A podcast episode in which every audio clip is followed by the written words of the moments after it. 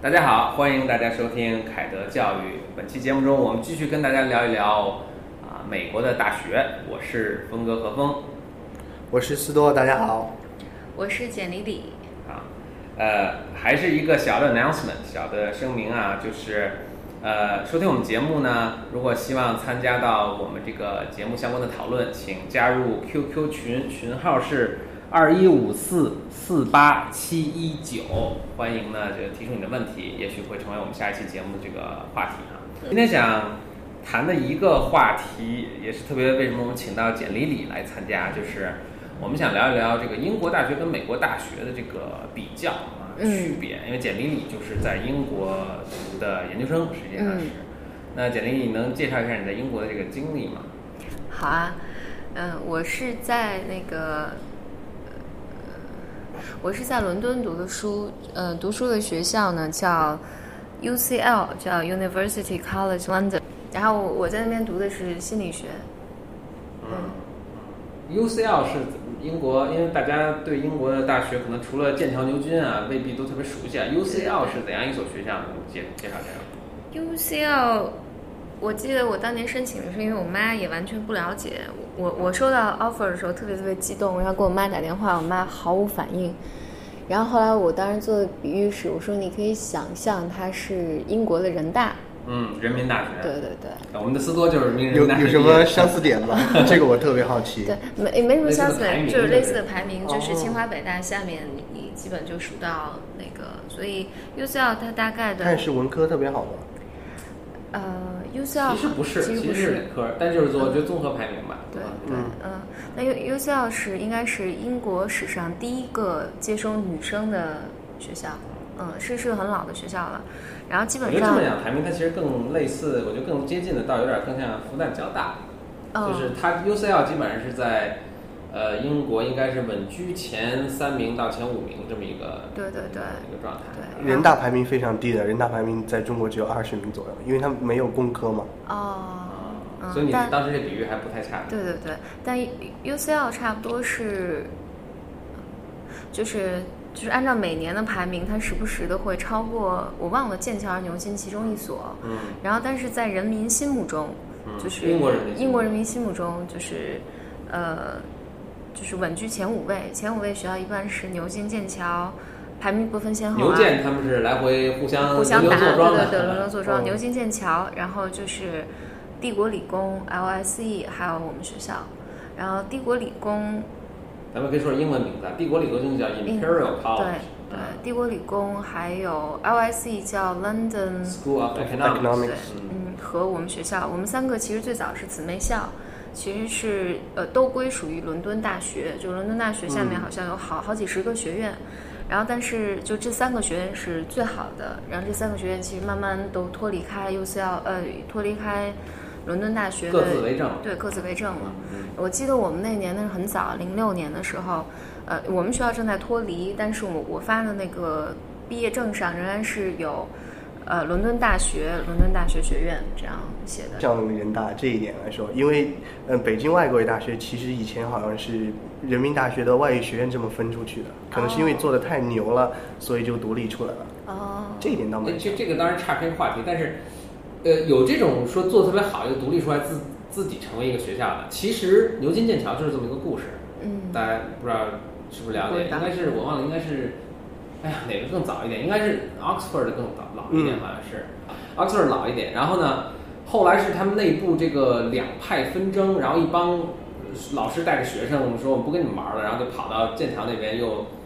又重新安营扎寨，成为一所学校。然后所以他们俩从此就成为 rivalry，成为一个互相这个呃你争我赶的这么一个一个学校吧。而呃，美国也有类似的情况，就是情况就是那个大家知道 Liberal College 这个很著名的当然是 Swarthmore College，就是我的母校。但除此之外呢，有两家就一样非常有名的是 Williams Emerson，这两家也是同样的故事，是先是 Williams College，呃，在那儿就经营的非常好，也是美国非常有优秀学术传统的一所学校。结果呢，后来他们内部的一些 faculty 一些教授，这个跟这个呃。学校的官方吧，或者学校的这个管理层闹不和，就带着一帮学生就跑了，跑到那个 Amherst 这个地方安营扎寨，成了一个 Amherst College。然后到现在跟那个呃，跟 Williams College 两个是也是这个伯仲之间的这么一个水平，还很有趣。但是另一方面就是，尤其在中国大学，又是又越做越大，比如清华就把这个，比如兼这个不能说兼并了，就对，比如跟清华美院，它以前是以前其实分开的，后来融合在一起。然后比如北大有医学院，对对对，嗯我我记得我记得清华以前，我有个同学以前是在北理读计算机，然后他快毕业的时候，突然那个学院归属清华了，所以他发了对，就清华的毕业证发了一个清华的毕业证，对，大家都说你你就占了个大便宜。对，当时有一阵儿就是就说好像中国要建这种一世界一流的综合性大学，大家知道中国以前大学是按照苏联的那种呃设置建立，所以都是那种特别专科儿，就是文科就文科，理科就理科，甚至文科中的一个，比如地质大学，我就专门是跟地质相关的一些。嗯，但是在后来有一阵儿是要建立世界一流的综合性大学的，世界一流综合大学可能都立校数百年啊，咱们来不及赶不及这个趟儿了，那我们就先兼并兼兼并收购的形式，我们建立了几所，现在也成为世界一流大学的学府，嗯是一条中国特色的发展道路了。不过这就不说了，嗯，就是就回回到英国这个，就是它是一个，比如大家经常听到说伦敦大学，其实它不是一个真的学校，它是一个概念，就是它下面几十个学院，大家就共用伦敦大学这个 title，然后共用，比如说图书馆资源，就网上图书馆资源，然后我我作为一个学院，我每年要向伦敦大学交管理费，使用它的服务，这样，所以 UCL 还有 LSE、I IC 就是 Imperial College。当时读我们那年那个 Imperial College 那个对啊就不玩了。那个同学，我那个同学拿毕业证就没有那个伦敦大就没有伦敦大学的那个呃那个东西了，就直接是他们独立的毕业证书。嗯，然后但比如说还有一些，比如 King's College 也是属于伦敦大学下面的。伦敦国王学院也是属于伦敦对对对，还有 SOAS SOAS 是就是亚洲什么社会法，就反正离我们学校这种愧疚了，就是离我们学校非常非常近，就基本是挨着的。说到英国大学，因为亚非学院对亚非学院，说说到今天为什么想做一个稍微就会谈到英国大学的这个事儿，就是因为如果看世界大学的排名啊，有各个杂志和机构啊都有这种世界大学排名的这种，都特别好这口儿，都会去做这个事情。你都会看到，当然美国是一一一一一主宰天枝独秀主宰天下的那种感觉了，就是恨不得世界前十名的大学可能有七八所都是美国的，然后前二十名可能十五六所都是美国的。但几乎除了美国之外，英国作为一个并不大的国家，它也是非常可观。我记得就是应该是咱们有交大，交大做做的世界排名，然后也是被现在在世界上都频繁引用的一个东西，一个一个世界全世界的排名，而它主要是看。呃，应该是它是当然一个综合性排名，但看的最多的可能是论文发表相关的这个数据啊。就是世界前二十的大学，我我印象特别深刻，就是除了英国就是美国，唯一就一所不是英美这两个系统出来，不是英国美国的，是 Swiss Swiss 的一个一个苏苏黎世那个学校？对对对对，就是欧洲的欧洲大陆的一所大学，而且排名是第二十。嗯，就说世界前十九名的大学，呃，就是可能三分之二是美国，三分之一是英国的，英国的可能就是我们刚刚说的那那那几所五六所嗯那几所，啊，大概是这样。所以英国也，而且一直是中国同学这个去去出国的一个这个非常受欢迎的一个地方所以我们聊聊英国的这个教育系统。好呀，我我我记得我我当时读书的时候，但因为我当时是本科毕业，然后申请去英国读书，然后呃还是非常非常不一样的一个体验。嗯，我我记得我是申请到这个呃项目，然后在我们有一个欢迎周，然后这欢迎周嗯。就是系里给你开个会啊，然后你就自己去参观参观实验室啊什么的。嗯，那我印象特别深，是我们系主任给我们开了一个会，我们班我们班好像那一级就是全职在读研究生的，就是是十几个人，但一个嗯。班是其实三十多个人，有一半儿是兼职读的，兼嗯。兼职读就两年毕业，然后有的是从上一上一届过来，有的是从今年开始的。然后我们当时系主任就给了我们一一沓东西，就是包括你的生活指南，包括你的学习指南，包括你整整整整这一个 program 所有的那个计划就全在里面了。然后这是唯一一次跟系里面有正式的见面，此后再也没有了。对，那么这么说，是不是英国大学的那个组织相对来说比较松散一些呢？因为在美国大学，至少在斯坦福教育学院它是这样子，系里面的活动相对还是比较多的，是这样子的吗？嗯，我不清楚，有可能我的那个 program 稍微有些嗯不一样，因为我我我们是其实是它是一个英国的硕士是分 taught 的 program，就是授课式的和做 research 的研究式的，然后我们是 taught 的那个就是授课式的学位，但是我们的项目是培养博士的，就是你是做研究的。但我听说之前英国的硕士不是分成两种吗？一种是那种就是 master by taught，另外一种是那个 M 那个 philosophy 对对是吧？嗯但是不是说后面那一种才是读博士吗？对对，但就是我们这个我们那个 program 那一年就稍微有些尴尬，因为我们那个学科我是读认知神经心理学，就是研究人大脑情绪的，他只能做研究。嗯，然后，呃，我们那个我记得第一就刚去的时候给我们发那个手册上面就说你这个 program，你来了，我们的培养方向是什么？他就写的很清楚，我们就是培养你成为 PhD 的，嗯。就这是跟我整个学科有关，但我这对这个还挺逗的。我记得我去的时候发那个小册子是个绿皮儿，印象特别深。然后它里面就写的很清楚，它我们这个课程所有往届人们毕业的去向做的选择，有多少人有读博士，有多少人去什么方向工作。所以就是一去，反正你你你会有一个特别直观的感受，就是我读完这一年我可以干嘛，嗯。然后但但因为一开始的时候，就是他就把所有的呃 schedule 都给你了，就再也没有人理你了。我我最后是在美国读的本科了，所以对英国的这个呃呃，但我在读本科之前，其实我是按照英国这个教育系统去往上走的，所以什么考什么 A level 啊，叫做普剑桥高级水准，然后呃，其实准备它整个这个教育系统的准备，因为在新加坡，它准备你是去去读，它是完全按照英国那个系统走的，而且我当时记得非常有意思，就是新加坡虽然是一个独立的国家。但是它不仅考剑桥的 A 水准，而且它这个卷子是大家收上来之后会用船运到，不一定船了，会运到运到英国。不 是因为峰哥年纪比较大，当年还是用船运。就运到英国，由英国的呃判卷老师判卷之后再再寄回来啊。所以当时就等于因为这个在这个环境下，所以对英国的教育系统多少有些了解。我之所以后来就也一直不是特别呃。最欣赏或者最最认同他们这种教育方法，我觉得就是它跟中国有很多很相像相像的地方啊，就是他们是在高中的时候，你就会选择你的一个发展方向是是等于，咱们还只分文科理科，他们实际上分好多好多，就是他们会有呃，比如说你就是，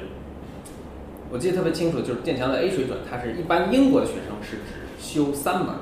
至少在我当时被告知是这样，所以你这三门要不就是。数学、物理、化学，或者数学、物理、经济，就像我们中国人的语数外。对对对，这呃对，有点像这个，就是其实你基本上就只学这个就行了。当然，其他有些什么呃呃什么体育课什么，这这个是必须。但是你的等于你的正科就是这个，然后它有有些大的方向，就比如说你是人文还是社科还是呃这个呃科学方面。所以比如说我当时学的是，但是因为新加坡的孩子就比较说是大家说比英国的孩子更努力，或者。呃，这个后这个汉语汉语文化系统下，所以英新加坡的孩子都学四科。据说，据我们当时还互相自我推崇的说，就是这在英国的孩子中想象是不可能的一件事情，但我们都会比他们多学一科。就像我当时学的就是呃两门数学，就是一门普通数学和一门高级数学和物理和经济。嗯。然后呢，你去参加这个 A 水准的这个考试，但是你本科学的这些东西，或极大程度上会影响你以后选学位，就是你选你在大学里头选哪个系。所以实际上它跟中国是非常非常类似的，就是其实你进你你在大学你的选择方向很多是在你高中的时候由于你的选择，就你你进哪个 track 进哪个学习方向就已经定了。然后呢，你基本上进了大学之后呢，我的印象是这样的，基本上进大学之后，你这个系基本上也就定了。比如我是学物理的，嗯嗯，我是学学文文学的，其实你进定就定了，你进去学这个就可以。所以这是两种不同的一个跟美国是完全相反教学系统的一个比较。像英像英国，它就是一个专才式的一个教育，就是你本科进去大一的时候就定了专业，所以你要转系啊，或者你再想去 declare 你的专业就比较困难。但是像在美国，它是一个通识教育，尤其是我们前面一直推崇的像 Swarthmore 这样的文理学院，它就是一个通才教育。所以我就是看家长或者学生他的诉求是哪一种。不过我还是更偏重、更看重。通才式的一些教育，你可以大一完全不定专业，然后大二大三再去。但但我还是要那个什么一下，因为我不确定，因为没我没有在英国读过本科，我不确定。但是我知道我读研的时候，就是我有一些同学是，比如说他进来申请的是设计设计类专业，然后他先进来之后，比如在开学的前三个月，我我有印象是，反正是一个时间节点，或或头一个月，你是可以去要求调整专业的。嗯嗯，我记得我读研的时候是这样，所以。我相信就是这种变化也都是有有可能的。那我觉得它的区两两种制度区别在于你的默认是什么。我觉得美国的默认是你就没有 major，然后你到时候随便再选。嗯。我觉得英国是。可能你是。对，当然我并不那么熟悉，但英国是你进来其实是有一个人，然后你再要通过自己的努力或者去申请，也许这个并不是很复杂的过程，然后去改。但，我觉得这个这个初衷还是还是有还是有区别。对，但我记得当时有同学就你你唯一要做的事情就是去联系到对方的系里面老师，然后说我有这个需我有这个需求，他们愿意接收你就可以了。嗯，然后在在英国，当然我我相信可能没有美国那么自由了，但是它还是相比国内的教育或亚洲教育来讲，还是有很多很大的空间。我记得当时是跟我一起住一个嗯宿舍楼的一个男生。他是学，应该是在我们学校是读生物的，读生物工程。嗯，我认识的时候是大三，英英国的那个本科是三年。嗯，是读大三，然后他跟我讲的是，他们班进来的时候十八个人，然后最终能毕业的只有两个人。然后我听哇，这个这个比率太低了，好可怕，嗯。然后但他跟我讲，就是他在。大一还是大二的时候，他就毕业，这这将近十年前了。这是本科嘛？本科毕业率只有百分之不到百分之十。对，然后他当时刚刚百分之十啊。对他当时是大二的时候，他就 take a gap year，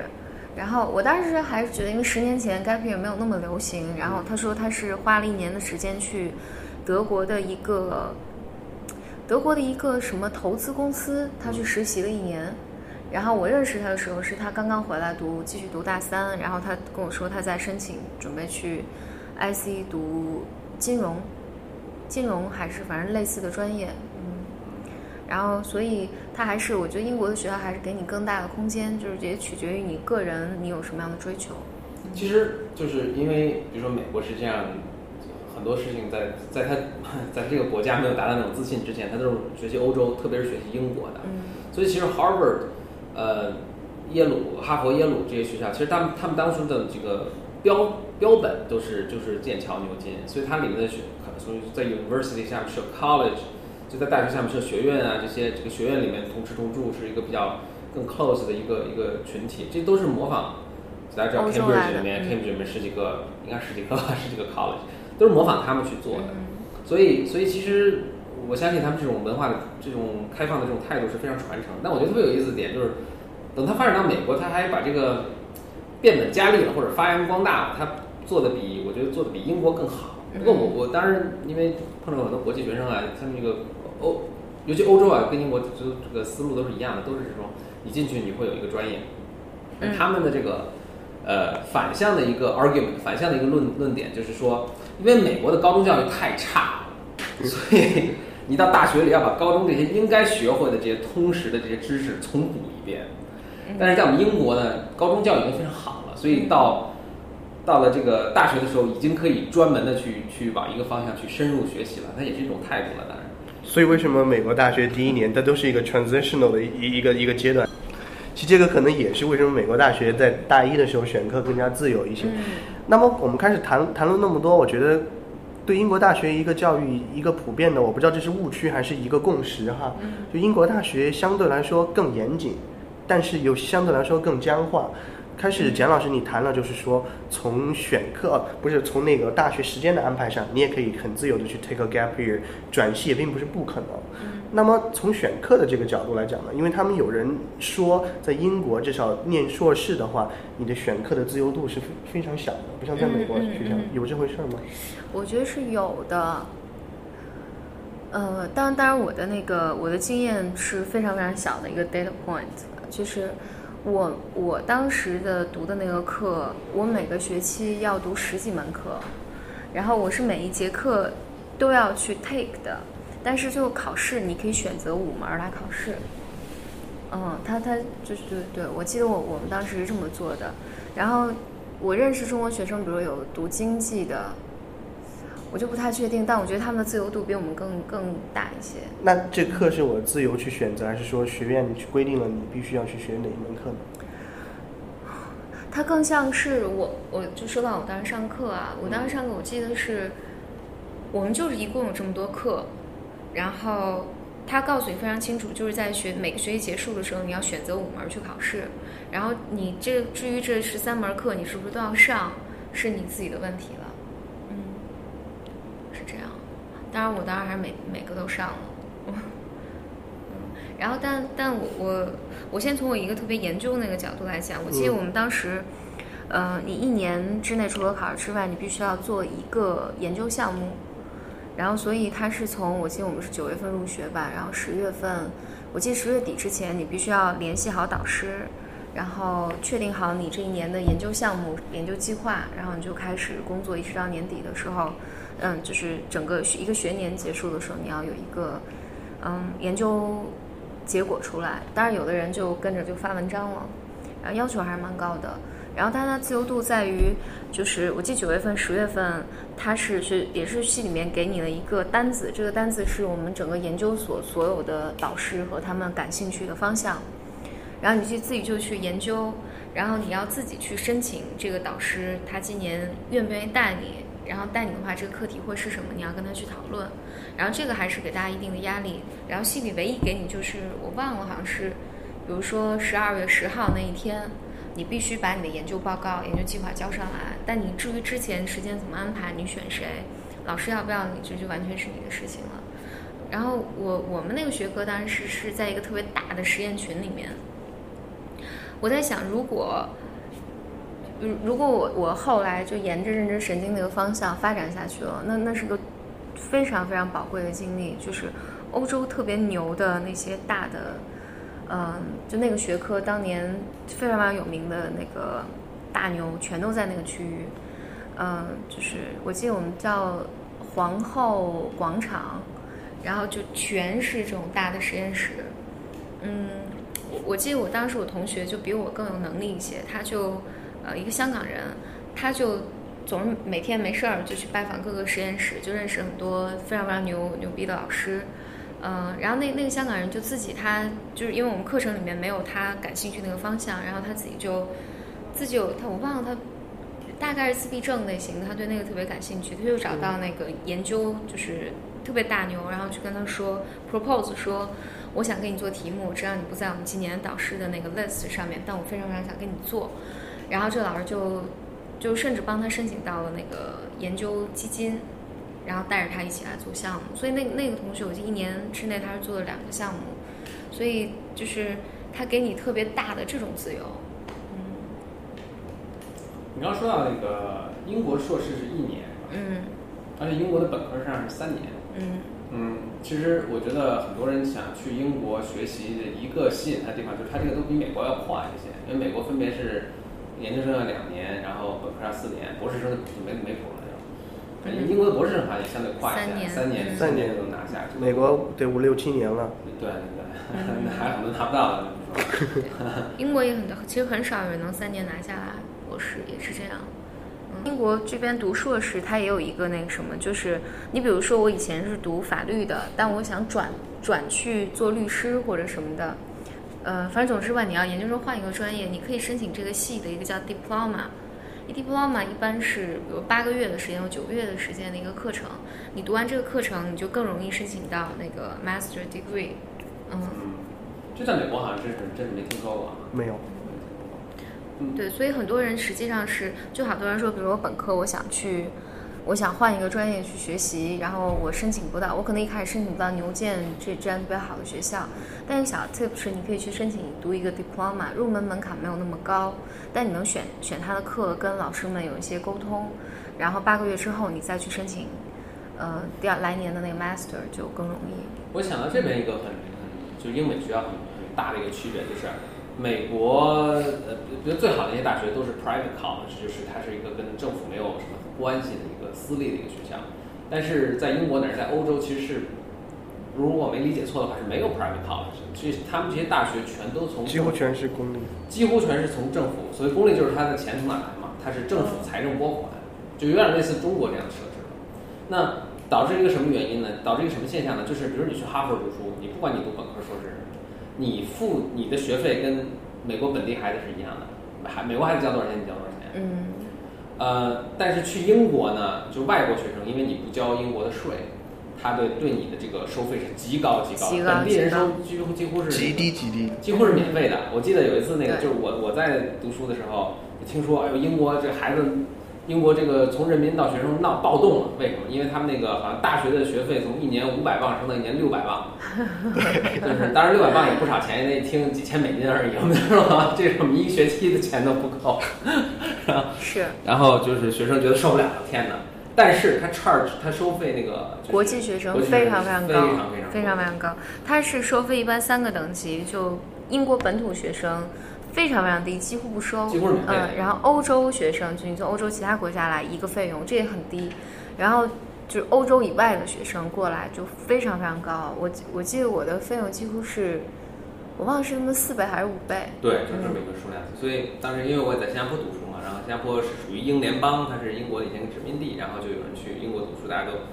就回来的感叹，就是说这个这个英国大学实际上是把他们这些外国学生都当做 cash cow，作为一个因为本本国学生是根本收不上来钱，是是，就把他们作为一个很重要的财政收入的来源，所以是很愿意招他们这些外外国学生。是，不过也有家长是为了省钱去英国，因为英国本科不是三年，硕士都一年嘛。其实也可以进，从这个角度来讲，其实也可能省一些钱。嗯对，而且他当然就是说，就算他是比本本比本国或者本地学生的收费要高很多，就是作为一个国际学生，但其实也不见得比美国那些私立私立大学的费用更高，其实可能还更低，应该是。我我是零六年去读的时候，价格是一万多镑，一万两千五百镑，嗯，乘十五是人民币，我其实二十多万学费，嗯，人民币，然后但你还要再额外负担你的生活费用，住的那个嗯宿舍呀、吃饭啊什么的，当时我也是从本科申请研究生的时候，跟申请了一个那个在英国就申的那个 Oxford 的一一个专业，然后其他都升的美国的学校，确实一比较下来那个学费，因为在英国没升上奖学金嘛，因为英国听说那个 Master 奖学金特别难升，很少让两人进英国。然后就发现那个牛津比 Stanford 的学费贵特别特别多，是，确实为了省钱就到美国去了。对，对，它还是，嗯，但你说奖学金，我记得我在读书的时候是有很多很多种奖学金可以申的，而且并不难。我记得我有一个朋友，他在 IC 读书，然后他们系里面就给了一个说，如果我忘了，就是。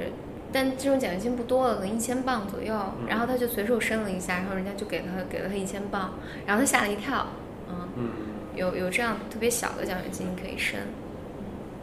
然后，但我印象比较深的是，比如说我当时在那个 UCL 的那个嗯这个专业，就我们系里面每周都会有两至少两个 seminar，这种两这种 seminar，而且它是邀请那个全世界各地就这个行业顶尖的人飞过来做这个 seminar，一般是一个半小时左右的时间。就这个收获还是特别特别大的。虽然我当时就强烈的感受就是，哎呀，我听不懂，但是是个特别特别大的宝藏，就是从全就真的是全世界各地飞过来，你能看到这个行业就这个领域吧最新的这些研究，然后。嗯，就这个实验区的这些大牛们也都会到场，就大家提非常非常非常犀利的问题。嗯，整整体来说，就是世界，我觉得可能也做个小总结吧。然后也是我挺我我很有感受的一件事情，就是我刚到美国时候很有感受的一件事情，就是因为我我在高中的时候，那就是对美国的从啊从它的经济实政治经济军事实力啊，到它的这个政治制度啊，还是有极强的这个好奇心的啊，所以就就非常想去去美国读书。那当时呢，我们这个在新加坡这个环境，其实新加坡你想，它对英国的感情是非常非常亲密的啊，因为这是它的殖民地啊，包括它整个的政治系统啊，它的这个法律教育啊，都是大家讲英语。嗯，但当时在那个环境下，他还是有有似乎有这种感觉啊，就是嗯，咱不能说最好的这帮学生，但是思维最活跃的这帮学生啊，最最有就创造力这帮学生，我觉得哎还是非常非常去想去美国，而且最后大部分都去美国了。稍微保守一点的，呃呃，比较中规中矩的，他沿着他这个剑桥的这个这个英国这种教育体系上来的，然后他也并没有在，就他去读英国读书很自然的，而且就是新加坡政府有很多类似这个奖学金供你们去这个英国最好的大学读书，所以他们就去了，就稍微保守一点学生最后就去了去了英国，所以我心里心中还老是有一单有一种我觉得可能也算一种偏见吧，我老觉得哎好像美国是美国大学更好一点。那那个我就不完全公平了，就是你看世界排名，英国大学就是仅次于美国大学这么一个一个情况。但我到了美国之后，我就很有趣一个观点，就是可能他们看他们的文化是来自于英国的，嗯啊，或者来自于欧洲、来自于英国的，所以他们对这种英国学校有一种敬畏无比的感怀感情，就是非常年轻人啊。就是我当时跟他们聊，正好我有个朋友是比比我低我一届，他是当年他是呃被剑桥录取了。后来他又被 Stanford 录取了，就那跟斯多一样吗？啊，对对，跟斯特一样，他他本科了啊。就他对对他来说，对我们我们之间就聊，这是一个毫无疑问的问题，当然去 Stanford，就毫无疑问。No，当然去剑桥了。对对对，完了剑桥牛津，反正这两所中的一所。后来呢，结果我就跟我在美国的同学聊起这件事儿，然后他说啊，他不去剑桥，就是哎，我我非常诧异，我觉得哎，我当然要要是我肯定就是加州对吧？我肯定要去 Stanford，我是剑桥都不会考虑，就是。就如果在这两个中选，我觉得是一个不用考虑的一件事情。但是对对于美国很多同学来说啊，就剑桥、呃牛津，大家一想就是哈利波特那种感觉的嘛，就它是非常非常有有深厚，就觉得他们文化的起源，它有非常非常深厚的感情，而觉得是非常非常牛的大学。但话说，就是因为我也去过 Stanford 学校，然后去去过剑桥学校，嗯剑桥是非常非常非常漂亮的。对我，哎，就是从从，因为他呃，比如 Stanford，它还是个特别个大，特别特别大，特别土豪的，对对土豪的土豪的那种，那那那那那种感觉。当然，它地处硅谷了，就是可能就是有有更多其他的那文化的那个那个资源。剑桥是非常非常精致的一个小城市、小镇，然后就美的不行，嗯。这就完全同意，就是顺便说一下，因为简历里是那个呃留英的嘛，就一直是英伦这个分儿，这个这个这一派和美国这一挂，就是就美国这一挂，就咱们留学也是都特别土什么的。大家看简历穿英文就知道，简历去了硅谷之后，或者去了美国之后，一看美国哪儿都土的不行，就感觉跟跟英国跟欧洲完全没法比。这个我也非常非常赞同啊啊！而且 Stanford 的那个呃学校的设计，很多人去 Stanford。还说这个大学设计这么恢宏，这么什么？其实，在我看来，包括我后来了解一下后面的这个这个，就大家跟大家八卦一下，就 Stanford 这个后面校园的设计，其实真是非常土豪。大家知道 Stanford 建校这个故事哈，就不不细说了。就是 Stanford 老夫妇他们这个是铁路大亨，赚了很多钱，说那就很土豪嘛。就这个 Stanford 所在的这个 Stanford 老被亲切的称为 The Farm，就是这个农场。为什么这个农场？这就是他们家农场，他就是他们家农场。说辟了块地，说我们修这个大学吧。当时呢，忘了是找的哪一位非常非常著名的一名一位设计师，欧姆斯泰德就呃，欧姆斯在他之前，欧姆斯是最后设计的这个人、哦、啊。我在讲，这就是我要讲的这个故事。你斯多，你在 Stanford 读过书吧？你知道这 Stanford 是如此之大，你必须要有个自行车才能从一个地儿到另一个地儿，对吧？而且就是其实非常空旷，它是把就没人站在那广场，你觉得人其实挺小的。它不是一个特别亲和人的一个一个环境，等等一下我会解释为什么。但是就是说，嗯，他刚开始呢是找了一个非常著名的设计师设计了一个方案。那这个著名设计师设计设计一个方案呢，就是非常，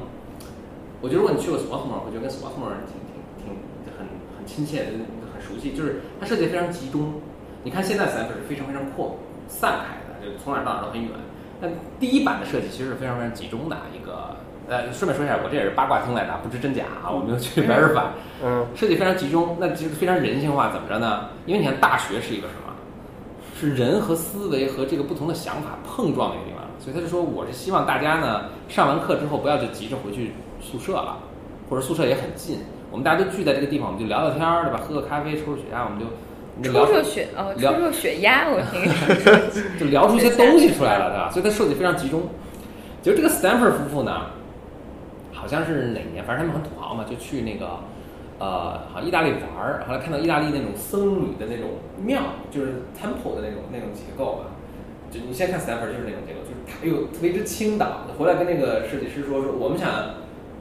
我们想做这个，就有点像中国很多那个有国企老板会说，我们我们这设计得来点大红，啊，我喜欢大红，所以后来那个设计师因为是很有名气嘛，就说这不行，那我就不愿意这么做，后来他就把他 fire 掉了。后来好像找了 Olmsted，Olmsted 是他们家的小舅子，啊，是老婆的弟弟还是什么表弟什么的。Olmsted 说照我们这设计，Olmsted 说行啊，就是说那是怎么设计呢？他就他没有，就我我瞎发挥了。他说哎呀，你看这个反正他那种僧侣的这种造型呢就是这样，但是我得把它呃，那我怎么设计成一个大学呢？我就把它往大了做，还做的特别大，所以你看 Stanford 就是看到这个这个这个做的非常这个。楼啊什么都做的非常大，导致于什么？如果你去看 Stanford，就是在那个 Church 前面那个广场是如此之大。嗯，你你你记得它广场里面有几个四个圆圈的那个花坛，就巨大的花坛，以前是好像是没有的，所以就人在那儿就感觉在天安门广场那种感觉，就那种宏大绚丽的象征，你很渺小，你不愿意待在那儿，知道吗？所以导致后来大家就上完课就呜呜回家了，就就没有人愿意在那儿 hang out，就是。那就没有，那就不成为大学了，成为这个走读学校了，对吧？那怎么能配上？后来他们就用了各种方法去弥补这个设计上的失误，就我认为设计上失误，在那修了几个花坛，就把这个什么空间给隔开了，导致人们还愿意在那儿待一待。但就是说，Stanford 整体的这个设计来说，我觉得刚简历里的这个说的特别对，就是土豪，就是反正我们往就是往大了做，然后就模仿欧洲的那种，然后不管它合适不合适，是不是？对，简历里的感觉是非常非常正。所以我每次看就是，就是碰到很多家长啊什么，就到个参观什么，哇，好棒，好漂亮！我还觉得说，其实比起欧洲的那些，因为没去过剑桥，对对，比起欧洲那些老牌帝国主义国家的那些，对，呃，那些有深厚文化底蕴的大学比起来，这还真是，真土啊！这真是。可能真正的土豪到了斯坦福，他可能更觉得斯坦福更漂亮，因为他没有那种感觉。对对，符合土豪的这个审美观点。对。真正我觉得，如果是要追求文化、追求一种底蕴的话，去英国的大学，可你会发现整个整座城市，而不仅仅是一个大学，它不是靠那个大楼来吸引你，你是你是大学非大楼也是在大师也，就感觉整个大学和你能建立起一种默契，你就一一种知识的一种归属感。在斯坦福的话，更多的是一种 humble，是一种谦逊的感觉，你找不到自己的位置。对他要他他的他的设他的楼是那么的大，把你给压小了。对，是啊，就是。因为何峰在那个爱丁堡也待过，对，嗯，爱丁堡大学，我以前还觉得爱丁堡大学是我解释一下，我在爱丁堡大学是我本科的时候去爱丁堡大学做了一个项目，所以我在那住了一个暑假，嗯，呃，就度过了非常美好的一个呃苏格兰爱丁堡的一个的夏天，然后就是非常好的一个地方，然后我我还一直以为爱丁堡大学是个欧洲非常非常非常好的大学。它确实是挺好的大学，是吗？后来被简历你纠正了我的想法，说这个在英国排前十都排不上的一个大学。但但确实是，但但很有趣的是，就我去读 UCL 回来之后，爱爱丁堡大学更有名气一些。就是我回来之后，好多人都问说：“哎，你为什么不去爱丁堡大学？”就是大家大家就好像没有听过，比如没有听过 UCL，但听更多的名称是爱丁堡。但我还是要纠正了，爱丁堡还是个很好的大学。嗯另外，爱丁堡这个城市，就是咱们说到去读大学那一步，都不免谈到当地的这种文化呀、城市。呃，伦敦我就没没有什么更多了解，但爱丁堡这个城市，它的文化呀、这个居住啊，我就还觉得非常非常值得一去，非常舒服的一个地方。嗯，非常美。对，我我在就是我我在的学校，UCL 就伦敦的学校就没有，它更像是一个大城市。呃，我们学校在市中心的那个校园就非常非常小，然后我们所有的教室啊，什么都散落在不同街区的地下室二层，然后这个没有一个集中的校园校区的对的，我们有一个非常小的集中集中的校区，嗯，所以比如说我在那个系，我们是有一个实验室，就有个实验区在那边，我其实就根本用不上主校区的任何服务，嗯，然后住的地方也都。离得很远，我经常举例子，就像我们学校在，呃，我们学校在天安门这个位置，比如说，然后我住的地方在北三环，嗯，so local，差差差不多这种这种宿舍区也都是这样的概念。当然，话回回到说那个收费的上面，英国的学校越好的学校收费越贵。嗯嗯，它有一个这个区分，就是所以，我我记得。我们这也 make sense 嘛，物有所值。对，UCL 当时我记得经济系，就我同学读经济系，可能是一万左右英镑一年。然后当年牛津是剑桥是两万，嗯然后你往下的学校就是几千几千镑，嗯，这么个价格。不过我觉得就是从学校选址的问题来讲的话，就是其实分成两种，第一种就是城市型的大学，就像伦敦大学的各种学院，另外一个还有像哥大或者像中国人民大学，另外一个就是乡村型的，但中国没有这个条件做，但是在美国，我觉得相反来说才更有这个地理优势，能做出这样的感觉。但我觉得如果真的从一个做学术的角度来讲，除非像剑桥、牛津这样的大学城，我是非常推崇的。另外，我就很欣赏美国，就是有一点，它真正的是把你的大学的学术和城市的这种喧嚣，真正能够隔离开来，像斯坦福和康奈尔这样的一种宁静。嗯，虽然它也很大气、很土豪。对嗯，其实剑桥牛津他们的选址，他们在一个偏僻的一个小山村。对嗯，对，伦伦敦伦敦还是很有很有意思的一个城市。就是我在那待的时候，基本没有遇到过本地人，就是大家操着不不同的口音，全是欧洲的。到处来的不同的人，我我记得，因为我有印象，就是比如说我出国之前，我还是很在意，比如英语语音好够不够好，语法够不够准确呀、然后我就费很大力气，我觉得说话不要说错。你去了发现没有一个人说的英语是正常的，你就释然了。我在纽约，我第一次去纽约的时候有完全一样的感情，当当时我是如此激动，你还记得那个我们那个嘉义叔叔当时是我当时给他发短信，就说站在纽约街头，感觉这真是一个帝国的首都，或者一个天下的首都，就是你上来就很多人还问我向我问路，然后是他直接不跟你说英语了，你知道吗？他直接上来跟你说什么西班牙语什么，就是我不知道是不是我长得有点西班牙那那那那范儿，然后就然后他跟你说英语的，就是完全没有，就问路的跟被问路的都是都英语都是第二语言，然后也全都不认得路，就对。世界各地的人聚集在这个地方。是。啊，真是太